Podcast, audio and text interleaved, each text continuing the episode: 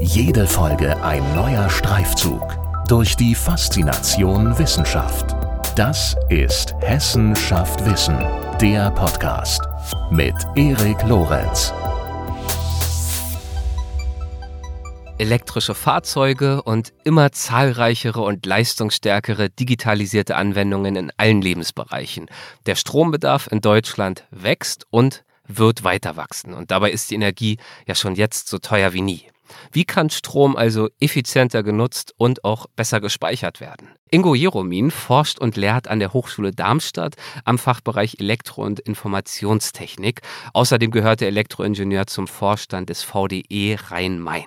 Er erläutert für uns in dieser Folge, wie das deutsche Stromnetz modernisiert werden kann, wie erneuerbare Energien zu höheren Anteilen in dieses Netz integriert werden können und welche neuen Anforderungen intelligente Netze, wie man sie ja nennt, an Energieträger, an Speicher sowie auch an die Funktion und den Aufbau unseres Stromnetzes stellen. Ja, und zu alledem kommt dann auch noch ein flammendes Plädoyer dafür, dass es sich definitiv lohnt, aus vielerlei Gründen all das zu studieren. Viel Spaß bei unserem Gespräch und los geht's. Guten Tag, Herr Professor Dr. Jeromin. Herzlich willkommen bei Hessenschaft Wissen und vielen Dank dafür, dass Sie sich die Zeit nehmen für dieses Gespräch. Hallo. Ja, schönen guten Abend, Herr Lorenz. Wir möchten heute über Stromnetze sprechen, über elektrische Energieversorgung im weitesten Sinne. Und das ist natürlich ein in vielerlei Hinsicht relevantes Thema, möchte ich behaupten. Also klar, grundsätzlich infrastrukturell, es ist relevant in Bezug auf die ökologischen Herausforderungen, mit denen wir es zu tun haben. Und es ist, glaube ich, derzeit auch ganz besonders relevant, auch in den vergangenen Monaten, ähm, für viele Bürgerinnen und Bürger, denn äh, die Strompreise sind ja zuletzt äh, in Deutschland mitunter doch rasant gestiegen. Das klar hängt natürlich nicht zuletzt auch mit dem russischen Angriff auf die Ukraine zusammen und mit anderen Krisen. Und trotzdem die Frage ähm, zum Einstieg, hätte aus Ihrer Sicht, hätte sich dieser Preisanstieg verhindern lassen? es gibt zum Beispiel so Stimmen, die habe ich wahrgenommen, ohne die jetzt bewerten zu wollen, das können Sie gerne machen, äh, die sagen, wir sind die Energietransformation einfach viel zu schnell und Hals über Kopf angegangen. Das hätte man ganz anders und viel geruhsamer machen müssen, dann würden wir jetzt ganz anders dastehen. Ja, das ist jetzt so eine äh, Aussage, die sehr plakativ erstmal klingt. So der Strompreis ist ja ein Preis, der an der Börse gebildet wird. Also der Preis für Strom bildet sich an der Börse und wir haben jetzt also durch diesen Angriffskrieg, den Russland jetzt auf die Ukraine äh, gestartet hat, haben wir ja also eine Entwicklung gehabt, dass vor allem die Gaspreise extrem gestiegen sind. Hm. Wir haben beim Strom ein Prinzip, das nennt sich Merit Order, nachdem sich die Strompreise an der Börse bilden und dort ist es immer so, dass das teuerste Kraftwerk, was noch eingesetzt wird, der Preissetzer ist. Man spricht also von einer Nachfragekurve, die irgendwo die Angebotskurve schneidet. Hm. Und äh, dieser Preis, der sich dort bildet, ist dann der Preis, der gesetzt wird. Jetzt gibt es einige Stimmen, die sagen, diese Merit Order ist nicht das richtige Instrument ich äh, sage dann immer ganz gern zu meinen Studierenden, äh, wenn alle äh, das gleiche Produkt auf dem Markt verkaufen, alle verkaufen Kartoffeln und äh, wir sind jetzt äh, auf dem Darmstädter Wochenmarkt und der eine war halt clever und kann diese Kartoffeln wesentlich günstiger produzieren als der andere, dann würde sich auf dem Markt auch ein Preis bilden, dass alle dem teuren Preis annehmen würden und dann die Gewinnmarge für die anderen größer ist. So ist es auch bei Strom. Das heißt also, der Strom wird fair gehandelt und ähm, der Strompreis wird heute jetzt vor allem dann durch die Gaskraftwerke bestimmt, die als letzte Kraftwerke hier eingesetzt werden. Moment, das nur um sicherzustellen, dass ich mitkomme. Also das Beispiel besagt, verschiedenste Kartoffelbauern bieten das gleiche Produkt ein, an. Einer produziert viel günstiger und dann einigen sich alle auf den höheren Preis, also Preisabsprachen. Normalerweise würde das man ja sagen, äh, es entsteht ein Preisdruck auf diejenigen, die eben nicht so günstig produzieren können. Genau, aber weil, weil jetzt der, die Nachfragekurve bei Strom relativ gering ist, mhm. ist es so, dass also wenn der Preis steigt, die Nachfrage nur gering zurückgeht. Ja. Das heißt also, äh, am Ende ist es so, dass alle Kartoffeln auf dem Markt verkauft werden. Das wissen Sie an dem Tag. Mhm, mhm. ähm, so, und jetzt ist es so, dass also dann ist ja ganz klar ist, der eine kann nicht billiger produzieren, weil er einfach noch nicht äh, seine, seinen Hof umgestellt hat. Die anderen können sehr günstig produzieren und jeder guckt mal rum, wie teuer verkauft der andere wäre und dann würde sich der Preis des teuersten oder ein bisschen unter dem teuersten einstellen. Und genauso ist es im Prinzip an der Börse für den Strompreis. Das teuerste Kraftwerk setzt den Preis und die anderen Kraftwerke äh, haben entsprechend höhere Margen. Ähm, und so bildet sich der Strompreis, der jetzt sehr teuer geworden ist. Das hat jetzt erstmal wenig mit der Transformation zu tun, die wir, die Sie eben angesprochen haben mit den regenerativen Energien. Aber äh, man kann jetzt schon sagen, dass regenerative Energien heute sehr preisgünstig produzieren. Wenn Sie also sich heute Windkraftanlagen angucken, Photovoltaikanlagen angucken, dann sind wir mit diesen Anlagen, die dort den Strom produzieren, deutlich günstiger als der Strom, der äh, durch Gaskraftwerke im Moment produziert wird. Und mhm. selbst äh, die modernen neuen Kernkraftwerke in England produzieren den Strom teurer als Windkraft und äh, Photovoltaik. Also von daher kann man nicht sagen, jetzt die Transformation ist äh, zu schnell gegangen, sondern hätten wir früher angefangen, hätten wir diese Abhängigkeit nicht gehabt von russischem Gas oder vom Gas insgesamt.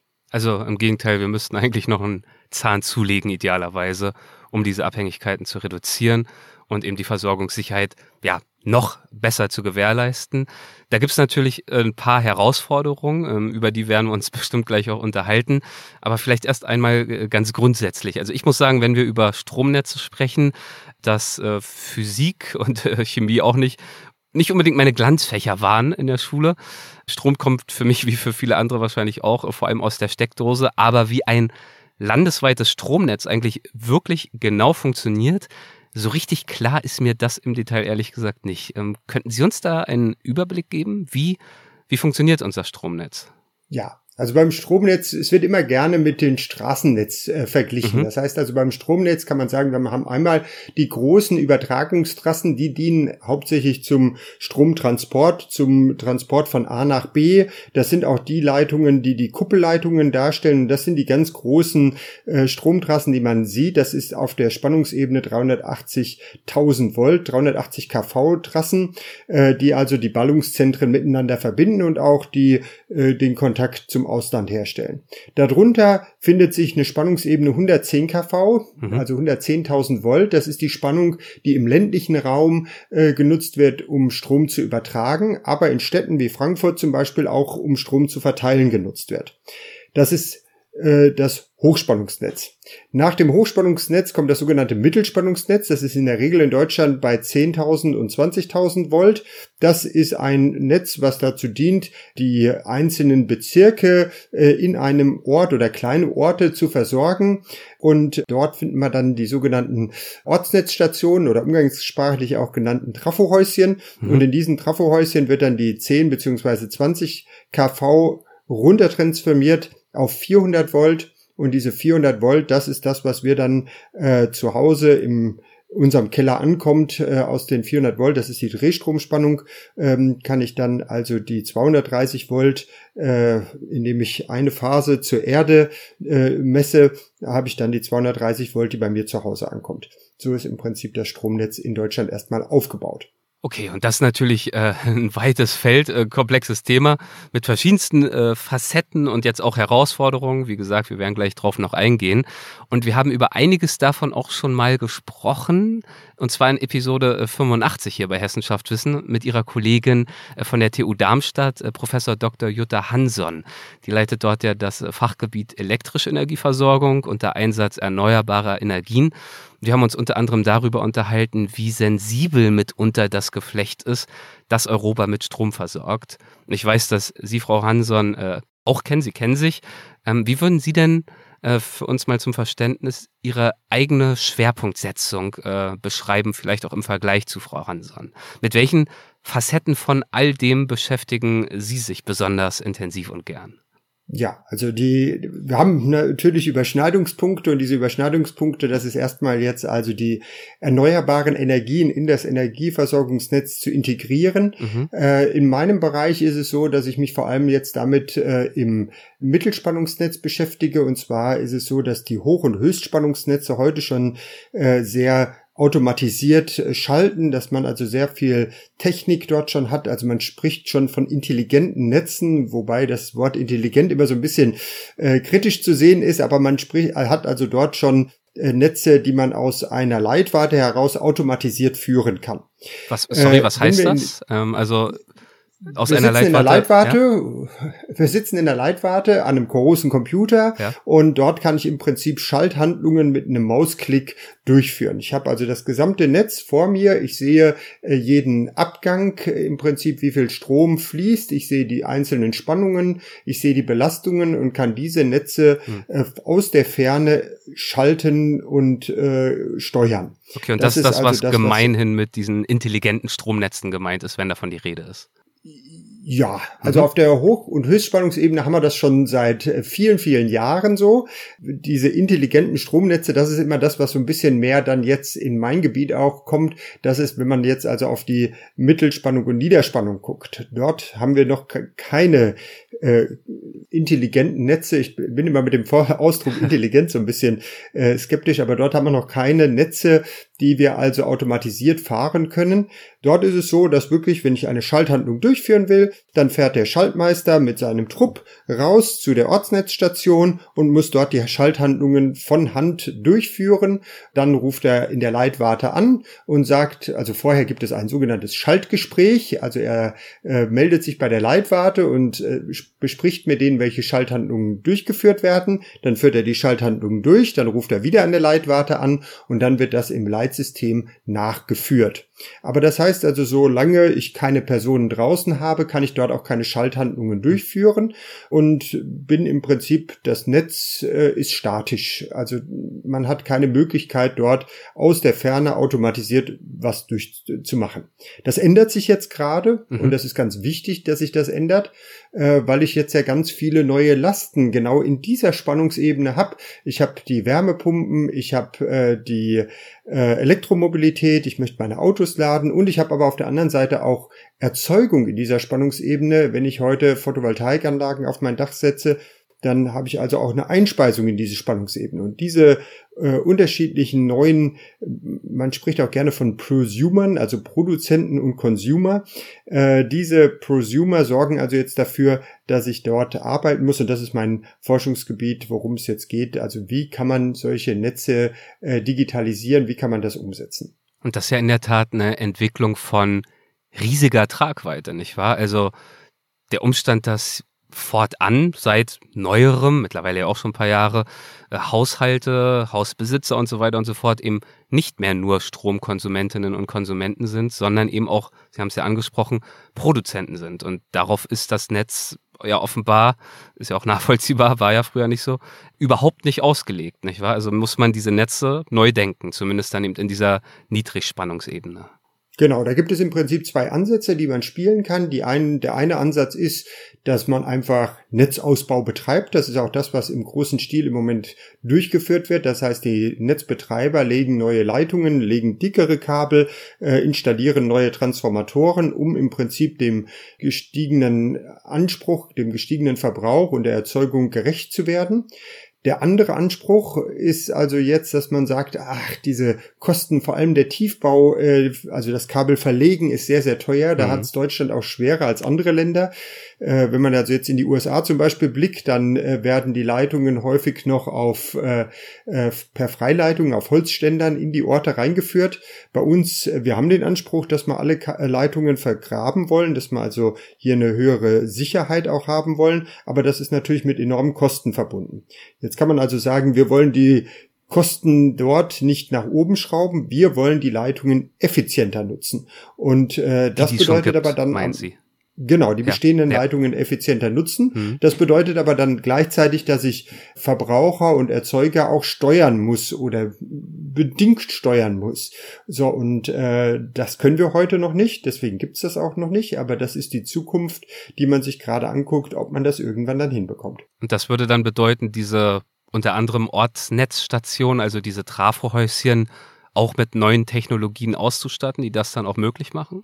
Genau. Also in diesen Ortsnetzstationen wird dann eine intelligente, also eine, ein kleiner Computer arbeiten, der Strom und Spannung dort vor Ort misst, selbstständig Schalthandlungen auch durchführen kann. Also auch in den Niederspannungsnetzen haben wir häufig äh, geschaltete Ringe oder also wir haben einzelne Schalter auch dort in dem Netz, die heute alle manuell bedient werden müssen. Mhm. Die wird man in Zukunft dann auch automatisiert schalten können. Und äh, weil natürlich das nicht alles in einer riesigen Leitwarte stattfinden kann, müssen diese äh, Netze, diese Niederspannungsnetze und die Computer, die dann dort in den Ortsnetzstationen arbeiten, das in der Zukunft dann auch automatisiert durchführen können, selbstständig. Und die Leitwarte muss im Prinzip nur informiert werden, äh, wenn es zu einem Fehler kommt, wenn also irgendwo ja was kann man sagen, wenn, wenn, wenn kritischer Zustand erreicht wird, dass dann die Leitwarte informiert wird und dass dann ein Mensch nochmal drüber guckt, wie ich diesen kritischen Zustand dort äh, lösen kann. Hm. Woran hapert's auf diesem Weg momentan noch? Die Technologien, die dafür notwendig sind, äh, gibt's ja wahrscheinlich weitgehend mittlerweile schon, oder? Die Technologien gibt es. In der Vergangenheit war es aber so, dass es vor allem äh, proprietäre Systeme waren, die dort eingesetzt wurden. Das heißt also, ein Hersteller hat gesagt, ich habe hier äh, den entsprechenden kleinen Computer in der Ortsnetzstation, der kann nur aber mit meinen eigenen Schaltern kommunizieren und diese Schalthandlungen durchführen. Der kann auch nur messen, eventuell bei einer Photovoltaikanlage kann die dann selbstständig runterregeln. Das waren in der Vergangenheit häufig proprietäre Systeme. Heute will man das natürlich, die Netzbetreiber wollen das nicht. Sie wollen sich nicht an einen Hersteller binden. Sie wollen also mit vielen verschiedenen Herstellern agieren. Da gibt es auch standardisierte Schnittstellen dazu. Aber wie es so ist, nicht alles, was so standardisiert ist, ist Plug and Play und funktioniert auf Anhieb. Hm. Und das ist im Moment gerade das, was wir äh, auch jetzt an einem Standort in Rödermark, an dem Ingenieurbüro äh, Pfeffer, mit dem wir dort zusammenarbeiten in unserem großen Projekt. Da sind noch weitere Akteure dabei. Da ist noch die Firma äh, Tractabel dabei, da ist die Firma Jean Müller dabei, eine Firma Q Group noch dabei und das House of Energy. Mit diesem Konsortium führen wir also gerade dort am Standort ähm, äh, Ingenieurbüro Pfeffer in Rödermark, probieren wir das in Realität einmal aus und wollen uns da nicht auf Simulationen beschränken, sondern wollen gucken, dass das wirklich alles auch funktioniert funktioniert. Sie haben gerade das House of Energy angesprochen. Äh, was ist das genau? House of Energy in Hessen gibt es mehrere, eine sogenannte Houses of Strategie. Äh, vielleicht hat man schon mal vom House of IT oder House of äh, Finance gehört. Äh, und so gibt es auch ein House of Energy mit Sitz im Kassel. Und dieses House of Energy hat sich im Prinzip zur Aufgabe gemacht, ist also von der hessischen Landesregierung gegründet worden, ist als Verein organisiert.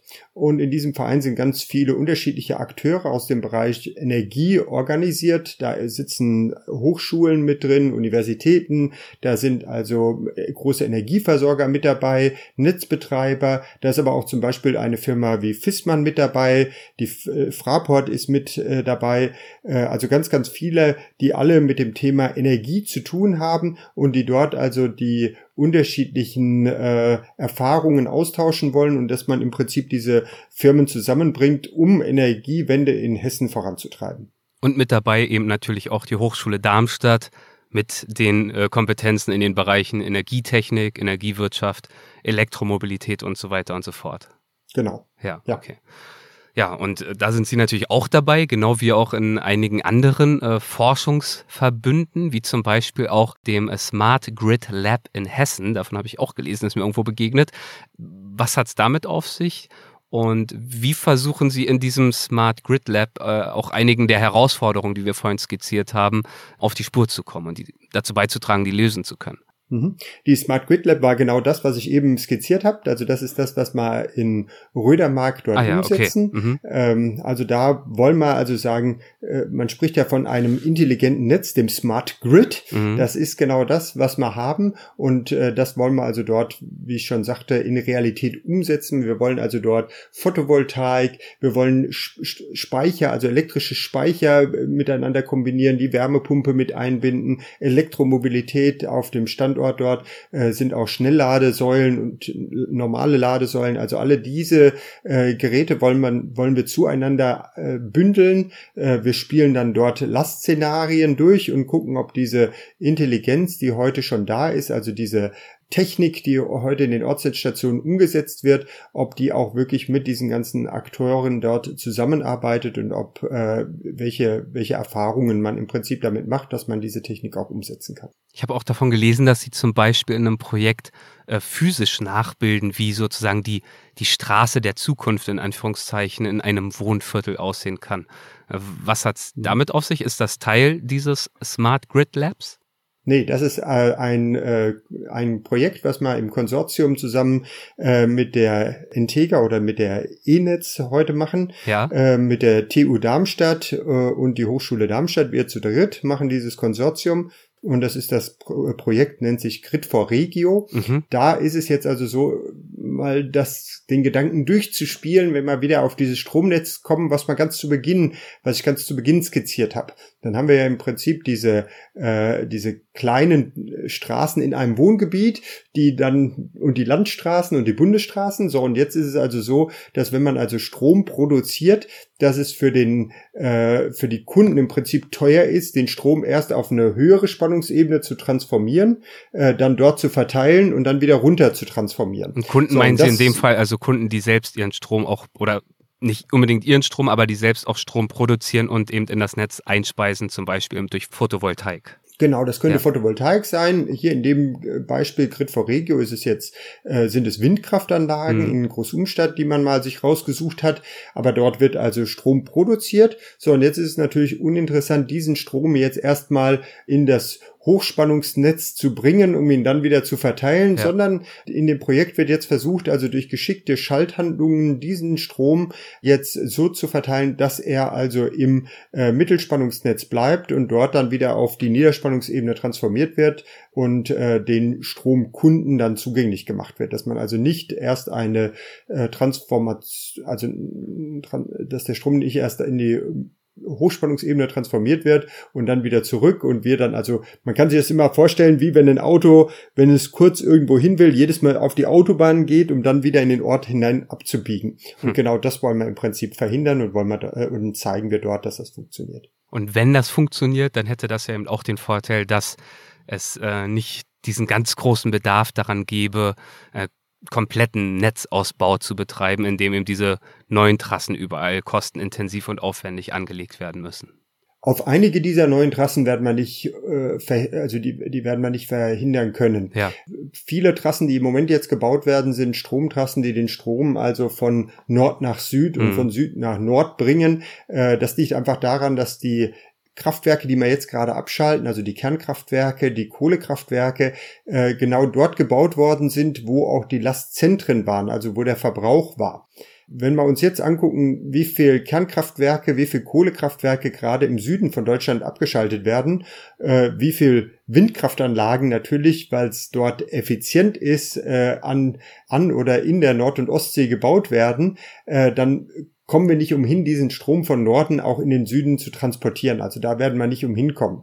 Aber im örtlichen Bereich ist es natürlich auch so, dass wir, wenn wir jetzt einzelne Windkraftanlagen haben, wenn wir große Photovoltaikparks haben, dass dann dort auch kleiner Netzausbau notwendig ist und dieser Netzausbau äh, Kosten verursacht. Sie können sich immer vorstellen, wenn man also Strom durch Leitungen führt, bezahlt man dafür quasi auch Netzentgelte. Das ist sowas wie eine Maut. Mhm. Äh, die davon leben die Netzbetreiber und äh, diese Kosten steigen, je höher ich in der Spannungsebene bin. Mhm. Und äh, von daher macht es schon Sinn, den Strom äh, direkt äh, vor Ort zu verbrauchen. In so einem, man kann sich das immer vorstellen wie so ein Wabenmodell und zu sagen, erstmal alles probiere ich in meinem Quartier zu verbrauchen. Wenn ich es in meinem Quartier nicht hinbekomme, dann gehe ich in die äh, nächste Ebene und mache es in meinem Or äh, Stadt oder Ort. Wenn ich es dort nicht alles verbrauche, dann bringe ich in das, äh, bringe ich den Strom erst in die nächste Ebene.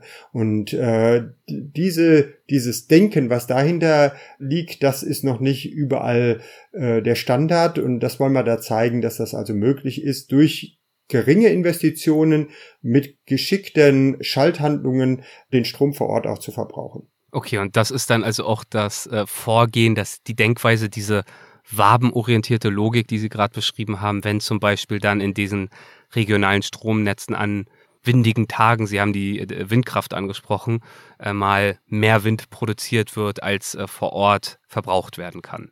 Dann würde man sozusagen in diesem Wabennetz schauen, wo es die nächste regional naheliegende Wabe und wie können wir auch in diesem Fall dann trotzdem vermeiden, dass wir jetzt diesen überschüssigen Strom wieder hochspeisen müssen in die Hochspannung. Genau. Hm. Das ist der Grundgedanke, den man dort hat. Auf welche Weise haben Ihre Studierenden äh, der Hochschule Darmstadt äh, bei so einem Projekt die Möglichkeit, äh, mitzuwirken an der Arbeit? Also die haben, ist immer ein bisschen komplizierter bei uns, die mhm. Studierenden, das ist so ein bisschen der Unterschied zwischen der Hochschule und äh, der Universität auch. Äh, bei uns ist es so, dass viele Studierenden ihre Abschlussarbeiten direkt in Unternehmen auch machen wollen. Ja. Ähm, wir haben jetzt also in allen Projekten auch Studierende mit drin, die ihre Abschlussarbeiten machen dort, aber nicht in der Menge, wie es vielleicht äh, woanders einfacher äh, wäre. Das heißt also, eigentlich geht es immer darum, Abschlussarbeiten äh, bei den Firmen zu machen oder bei uns zu machen, wo ich dann mitarbeite, diese Konzepte auch umzusetzen. Natürlich profitieren die Studierenden aber auch von dem Wissen. Also auch ich als Person ist ja immer so, dass man in so einem Projekt ganz, ganz viel Neues dazulernt. Und äh, man kann ja nicht immer seinen Stand an Wissen, den man hat, äh, kann man ja nicht stillstehen, sondern man muss sich ja auch als Professor, als Lehrender regelmäßig weiterbilden. Und das ist auch für uns also die Möglichkeit, neue Erfahrungen, neues Wissen anzueignen. Und dieses Wissen wird natürlich dann auch in den Vorlesungen umgesetzt und wird auch dort gelehrt. Also auch eine Vorlesung ist keine statische Vorlesung, die mal irgendwann mhm. gemacht wird und dann 20 Jahre lang gehalten wird, sondern man probiert immer die neuen Inhalte, die man auch äh, jetzt erfahren hat, auch dann in die Vorlesungen mit zu integrieren. Neue Inhalte sorgen natürlich auch dafür, dass so ein Thema spannend bleibt für Sie persönlich. Wie hat denn für Sie persönlich überhaupt das Interesse an diesen Themen äh, seinen Anfang genommen? Also Elektrotechnik im weitesten Sinne. Wann und warum haben Sie begonnen, sich darüber Gedanken zu machen?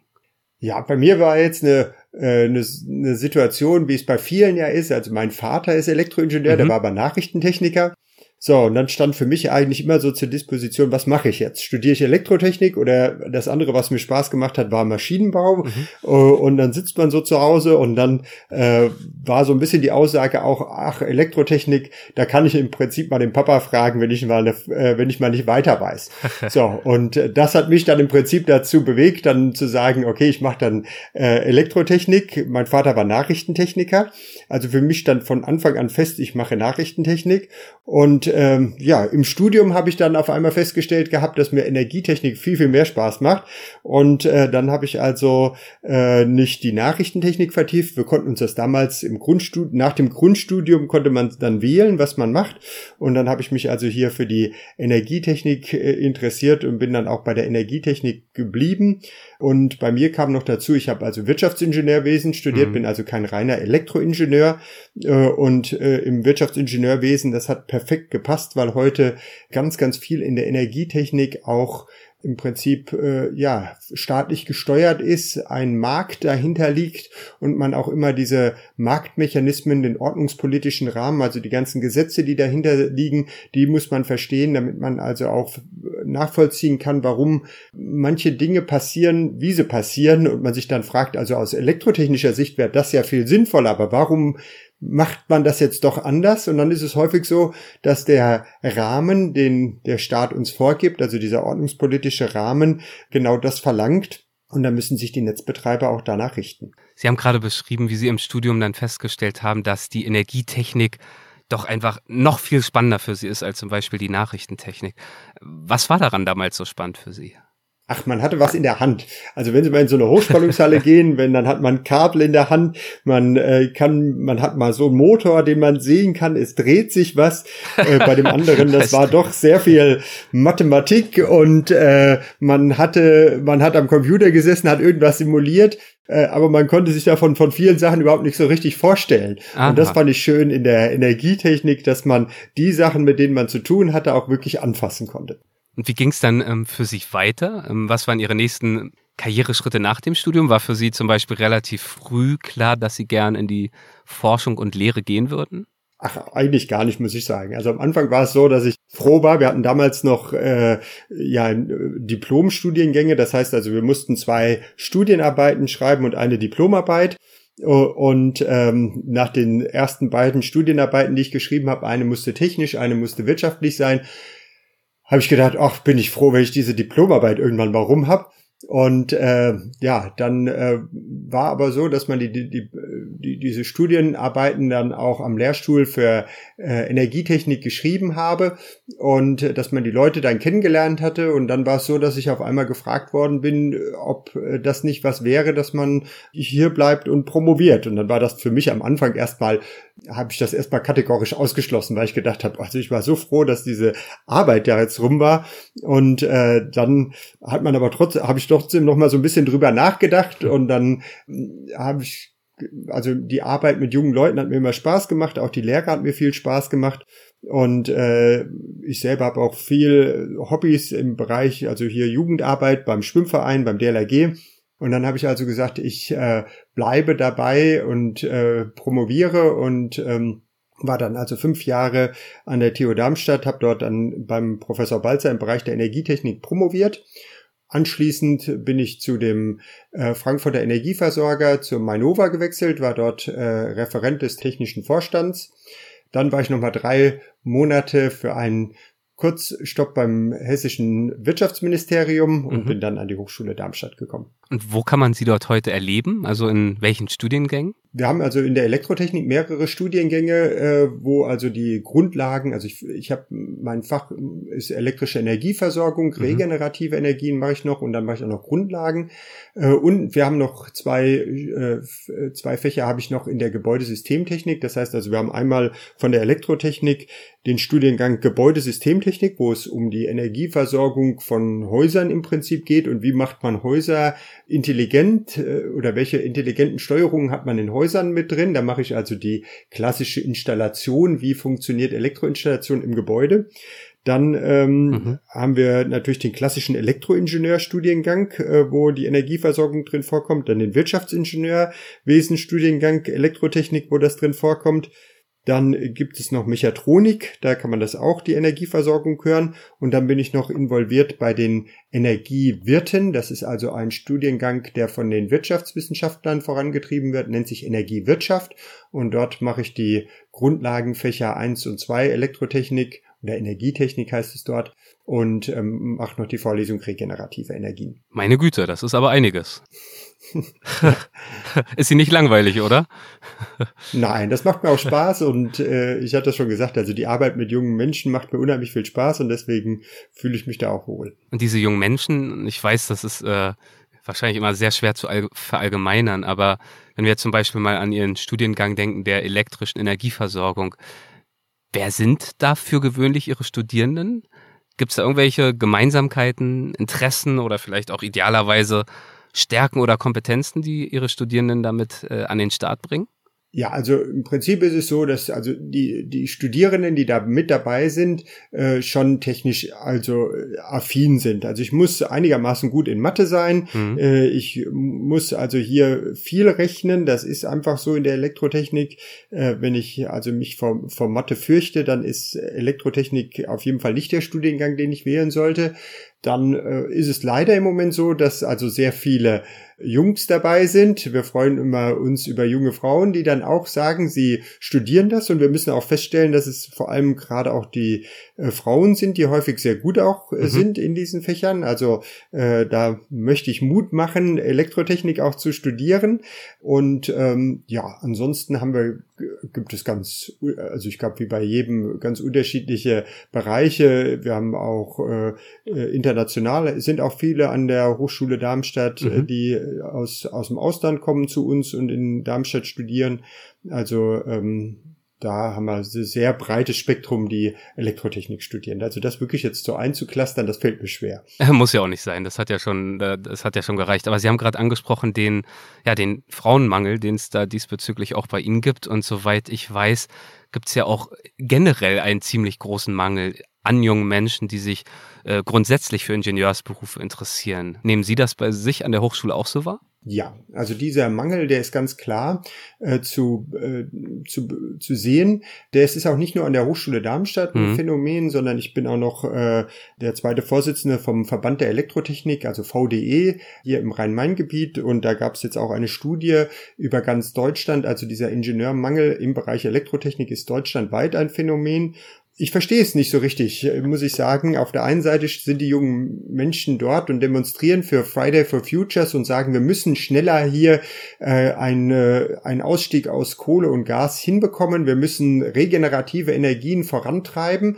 Ganz, ganz wichtig, äh, damit die Welt, damit wir das Zwei-Grad-Ziel hier nicht halten, äh, reißen und die Welt ja lebenswert bleibt. Ja. Dann auf der anderen Seite will aber jeder nur BWL oder irgendwas anderes studieren, aber nicht die Elektrotechnik und vor allem auch nicht die Energietechnik, die ich dafür brauche. Mhm. In dieser Studie wurde klar, dass also äh, in jedem Jahr 10.000 bis 15.000 Studierende im Bereich der Elektrotechnik fehlen wow. und dass das, das, vor allem Menschen sind, die aus dem Ausland dann zu uns kommen. Äh, deswegen gibt es noch nicht den großen Aufschrei in der Industrie. Man mhm. Äh, holt im Prinzip Ingenieure aus anderen Ländern der Erde, die dann hier mitarbeiten aber ich kann allen versichern, dass wenn sie hier also Elektrotechnik in Deutschland also auch studieren oder auch im Ausland studieren, aber dann wieder zurückkommen, dass also auch jeder, der gut ist, hier einen Arbeitsplatz in Deutschland bekommen wird.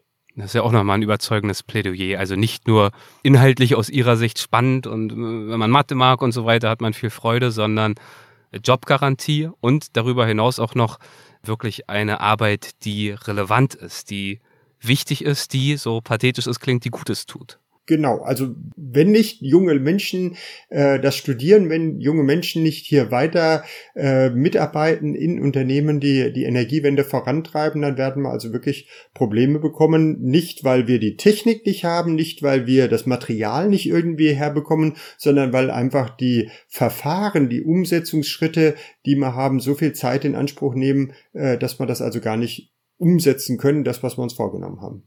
Haben Sie Ideen, was wir da tun können? Also, ich weiß nicht, politisch, gesellschaftlich, im Bildungsbereich oder so, um das zu ändern? Also, um mehr junge Menschen äh, zu interessieren für diese Art von Berufen? Also wir geben uns schon immer Mühe auch, äh, mhm. an Schulen zu gehen. Wir geben uns Mühe, also Werbung dafür zu machen. Äh, so richtig, dass die Lösung haben wir noch nicht gefunden. Also da tun wir uns auch schwer. Aber natürlich ist es so, dass auch äh, bei den Themen, also dass diese Themen auch in der Schule vorangetrieben werden müssen. Und äh, das ist, was man immer mal wieder auch so hört, dass also ich kann Ihnen nicht sagen, warum, aber äh, Mathe, Physik sind nicht mehr die Fächer, die es vielleicht mal vor ein paar Jahren waren, wo es in jeder Schule im Prinzip einen Leistungskurs in den beiden Fächern gibt und die das vorantreiben, sondern heute äh, macht man andere Themen oder treibt andere Themen dort voran. Und äh, das ist natürlich dann nachteilig und äh, mittlerweile ist es auch so, dass durch Bachelor und Master es so viele vielfältige unterschiedliche Studiengänge gibt, dass man vielleicht auch so ein bisschen in diesem ganzen Blumenstrauß an Studiengängen so ein bisschen die Orientierung verliert äh, und dann nicht so richtig weiß, was man machen soll. Und dann studiert man vielleicht dann lieber Jura oder BWL oder sonstiges, aber dann vielleicht dann doch nicht die äh, Elektrotechnik. Ähm, wo man schon gehört hat, dass es ein bisschen äh, schwieriger auch sein kann, wobei ich der Meinung bin, dass auch in den anderen Studiengängen einem nichts geschenkt wird. Ja. Also äh, lernen und arbeiten muss man überall und äh, bei uns ist es so schön, dass man immer noch auch so ein bisschen sieht, was man macht und was man umsetzt und auch Ziele vor Augen hat, die man also mit umsetzen kann. Sie haben es ja vorhin äh, so wunderbar dargestellt. Man kann Kabel halten, man sieht, wie sich Dinge drehen und darüber hinaus natürlich, äh, wenn Sie über die Umsetzung sprechen, natürlich auch viel größer gedacht. Stichwort Energiewende. Also da ist ja einiges zu tun und Sie haben es ja gesagt, es ist wichtig, wenn das schnell gehen soll, schnell genug, dann brauchst du natürlich auch die man- und Women-Power, um das äh, eben auch umsetzen zu können in einem äh, gebotenen Zeitrahmen.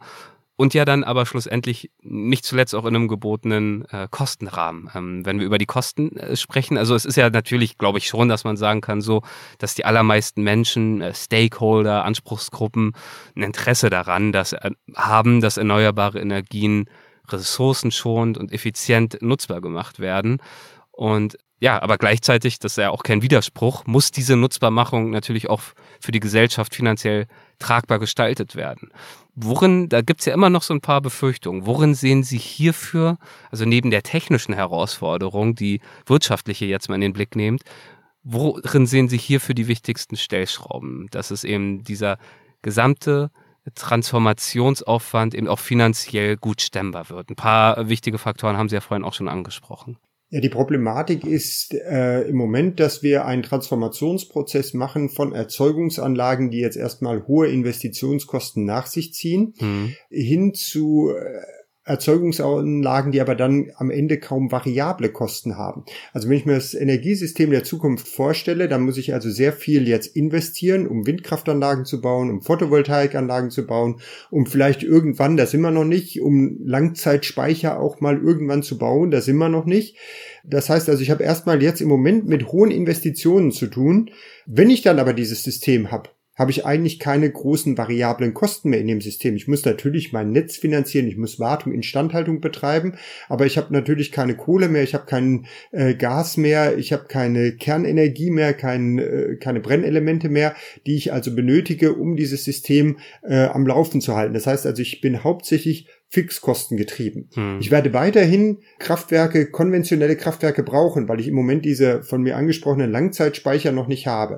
Das heißt, ich werde weiterhin Gaskraftwerke haben, ich werde vielleicht auch noch das ein oder andere Kohlekraftwerk haben, aber diese Kraftwerke werden nur noch wenige Stunden dann im Jahr laufen. Und zwar dann, wenn eben so November, Dezember Tage keine Sonne scheint, kein Wind weht, dann werde ich noch in irgendeiner Form diesen Strom äh, produzieren müssen. Vielleicht ist es auch irgendwann dann der Wasserstoff, auf den wir ja heute warten, dass wir also den dann in hm. Kraftwerken nutzen oder in Brennstoffzellen nutzen, um Strom zu erzeugen. Aber ich werde also wenig variable Kosten haben. Für uns bedeutet das aber jetzt hohe Investitionen. Ich baue ein System neben ein existierendes System neu auf. Also ich baue einmal ein regeneratives Stromsystem auf und habe noch mein äh, mein fossil gefeuertes äh, Erzeugungssystem und natürlich arbeiten auch in diesem äh, fossil gesteuer, äh, fossilen äh, Erzeugungssystem noch ja. Menschen. Äh, ja. ja, also ich, ich, ich brauche noch Manpower, die die Kraftwerke betreiben und die müssen auch permanent noch im Moment besetzt sein. Das heißt also, ich habe hier äh, im Moment erstmal mit sehr hohen Kosten zu tun äh, und diese Kosten müssen natürlich in irgendeiner Form gestemmt werden. Von daher bin ich ein Fan von dem, was sich gerade jetzt so in der Bevölkerung äh, tut, dass sehr viele anfangen jetzt selber zum Erzeuger zu werden. Ich spreche von diesen äh, Bürgersolaranlagen oder früher hießen sie PV, äh, also hier äh, Balkonsolaranlagen, mhm. dass also viele jetzt anfangen und sagen, ich mache mir auf meinen, gerade bei Einfamilienhäusern geht das gut, aber auch in, im städtischen Bereich, wenn man eine richtige Ausrichtung an Balkons hat, dass man wenigstens also einen Teil seines Stroms selber produziert und damit jetzt den Stromverbrauch insgesamt senkt, dann muss ich natürlich auch äh, weniger äh, Erzeugung Infrastruktur erstmal aufbauen, wenn jeder so ein bisschen was macht. Und im Moment bei den Strompreisen, die wir im Moment haben, ist es so, dass ich also so eine Balkonsolaranlage, die im Moment so drei bis vierhundert Euro kostet für 300 Watt, dass ich äh, solche Anlagen dann schon nach drei bis vier Jahren hm. äh, amortisiert haben. Ja. Das, da sieht man, also es braucht Investitionswillen, ähm, sowohl auf individueller Ebene als auch auf gesellschaftlicher. Aber es äh, führt schlussendlich dann eigentlich auch nicht wirklich einen Weg dran vorbei, wenn wir das erreichen wollen, was wir uns als Gesellschaft ja fast alle vorgenommen haben, nämlich eben diesen Wandel voranzutreiben. Ja. Und die Wichtigkeit. Wir sind ja jetzt auf einmal auch in einer in einer Situation, dass wir diesen Wandel durchführen müssen, ja. weil äh, mit der Entscheidung, dass wir jetzt also das Gas nicht mehr äh, von Russland beziehen und es dort sehr günstig bekommen, sondern dass wir jetzt Gas als Flüssiggas uns per Tanker liefern lassen, hat im Prinzip jetzt den Marktpreis für Gas doch deutlich angehoben äh, und damit werden wir auch den Strom nicht mehr so günstig produzieren können.